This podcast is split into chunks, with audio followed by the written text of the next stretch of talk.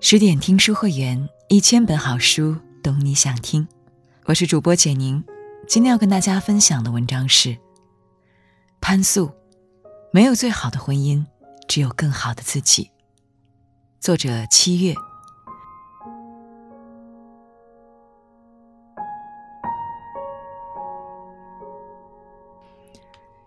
国学大师陈寅恪曾把爱情分为四等：第一，情之最上者，事无其人，悬空设想而甘为之死，如《牡丹亭》之杜丽娘是也；次之，与其人交时有素，而未尝共亲枕者，次之，如宝黛是也；再次之者。曾一度枕席而永久静念不忘，如思齐与潘又安。又次之，则为夫妇终身而无外遇者。潘素与张伯驹一生间谍情深，显然很符合陈先生的第三种定义。在传奇人生的故事里，潘素被描述成幸运的范本，曾深陷烟花之地。但在最美的年华遇上一生挚爱，此后人生一改寒素苍凉的底色，成了一代画魂，爱情美好的如童话故事。世人剖析他的人生轨迹，都说如果没有张伯驹，潘素可能会一直匍匐于命运的脚下。但这样的评价未免有些偏颇。都道故人心易变。潘素和张伯驹的至死不渝的爱情，离不开潘素对婚姻的洞见与智慧。一，唯有不自轻自贱，方能为人所爱。相比大多数人的顺遂平安，潘素的一生堪称命运多舛。她十三岁时就被继母卖入青楼。按常理。在欢场沉浮的女子，大多都会感慨自己生如浮萍，孤苦无依，养成敏感且自卑的性格。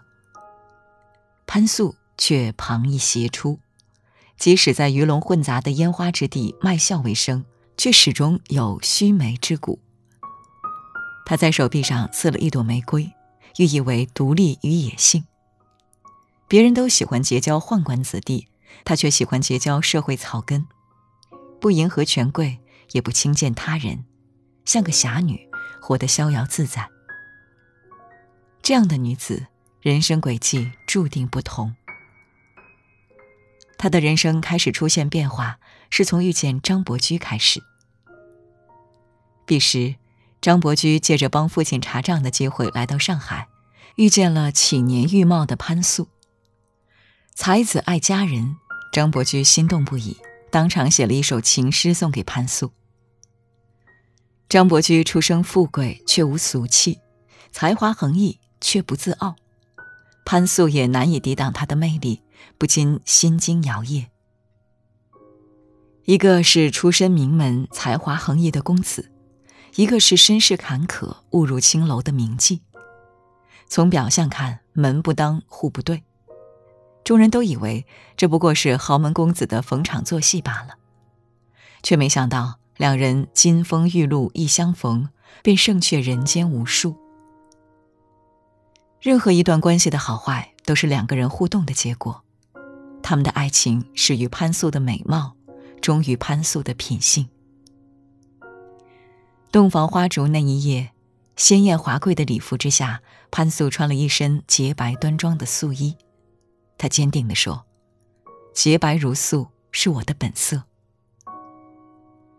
一个人只有做到内心独立，拥有鲜活的灵魂，才能有底气面对人生的一切，也才能在感情的世界里游刃有余。爱情里最好的状态，当如舒婷在《致橡树》中写的那样：我如果爱你，绝不像攀援的凌霄花，借你的高枝。”炫耀自己。我如果爱你，绝不学痴情的鸟儿为绿荫重复单调的歌曲，也不只向泉源常年送来清凉的慰藉，也不止向险峰增加你的高度，衬托你的威仪。只有不因身世遭遇和外界评价看清自己的人，才能在感情中和对方平等相交，才会有相敬如宾的婚姻。正所谓，不自轻自贱者，方能为人所爱；不妄自菲薄者，必有良人相识。感情中，只有懂得自爱的女人，才值得被爱。二，没有最好的婚姻，只有更好的自己。十三岁以前，潘素是出身名门的大家闺秀，父母对她不遗余力的栽培，让她从小就精通琴棋书画。即使沦落柳巷，她也能凭借美貌和才华，成为才艺双馨的名妓。十里洋场初相逢，一见潘素误终身。张伯驹对潘素一见钟情，极其倾慕。然而潘素却不甘心只做婚姻里的菟丝花，她懂得借力成长，和张伯驹来往的名家鸿儒以及张家的诗书底蕴，都成了她事业的基石。婚后，张伯驹带她游历名山大川。他被山水世界的磅礴之气深深震撼，想记录自己的艺术灵感，从而萌生了学画的想法。于是，他让张伯驹替他请来名家，供他拜师学画。此后，潘素终日伏案作画，用他的话来说，几十年来，时无冬夏，处无南北，总是手不离笔，案不空纸，不知疲倦。终日沉浸在写生创作中。凭借卓然的绘画天赋以及勤勉的练习，多年后潘素练就了炉火纯青的画技。当年金碧山水画的绘画技巧已经失传，他凭一己之力恢复并革新。他的画作多次被当作国礼赠送给外国友人。潘素学习绘画，并不是为了给自己的美貌锦上添花。而是立志成为一个气质美如兰、才华富比仙的女子。张伯驹每每看到潘素的画，都赞赏有加。此后，夫妻二人变成了会写组合。他作画，他题词，是一对真正的神仙眷侣。有句话说：“爱情始于颜值，陷于才华。美貌在岁月的洗涤下，会逐渐黯然失色。”而让爱情隽永且绵长的是一个人的品性。心理学专家李雪曾经说过：“女人的自我成长，并不是为了取悦男人，也不是为了保全婚姻而委曲求全，而是为了让自己成为一个更完整和自由的人。”没有哪一段婚姻能轻而易举的从青葱走到白头。张伯驹与潘素能相濡以沫几十年。离不开他通透的婚姻智慧。都说相爱容易相守难，经营好一段婚姻需要不断学习和自我成长。婚姻中的两个人只有势均力敌，才能有棋逢对手的快感。太弱的对手总会令人厌倦。好的爱情永远是势均力敌，我们在岁月的长河里齐头并进，把日子。过得风生水起。三，真正爱你的人才懂得理解的真谛。曾看到这样一段话：好的婚姻不是围城，而是保护你的城堡。所以，找一个最合适的人共度一生，他应该是最懂你、最包容你，不管是疾病或痛苦，都要紧握你双手的那个人。潘素对张伯驹许下的誓言，正是执子之手，与子偕老。张伯驹出身官宦世家，家人在他身上寄托着光宗耀祖的期许，但他一味沉溺于字画，无心仕途，在家人眼里，他的行为有辱门楣。潘素却抱着热切的赞成态度，为了支持张伯驹收藏名画，不但主动提出卖掉房子。还拿出自己的首饰变卖贴补。张伯驹晚年跌落神坛，从一个富公子变成落魄潦倒的穷困文人。潘素独自支撑家庭开销，仍要成全他的名士风流。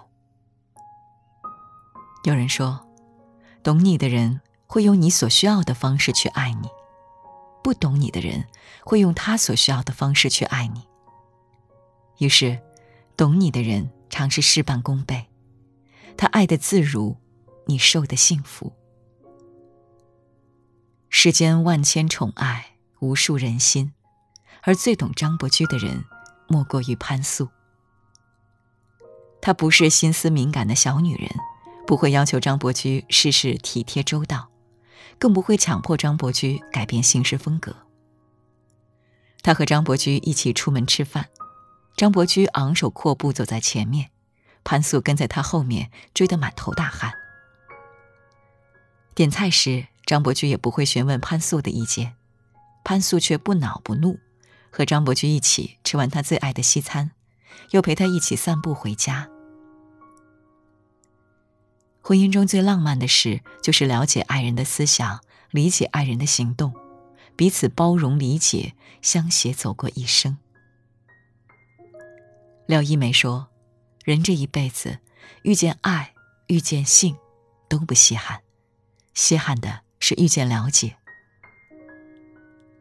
在他人看来，张伯驹终日游走于字画之间，俨然一副纨绔子弟样。可潘素看到的是一个风流名士对人生理想的守护和追求。对于任何一个人来说，被看见、被理解，往往比爱。更持久，更深刻。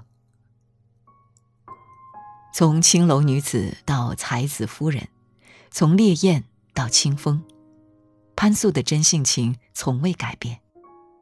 她的身上有着独一无二的傲气，这一份傲气让她在婚姻里过得越来越好。见多了红颜薄命恋人变怨偶，就更佩服潘素。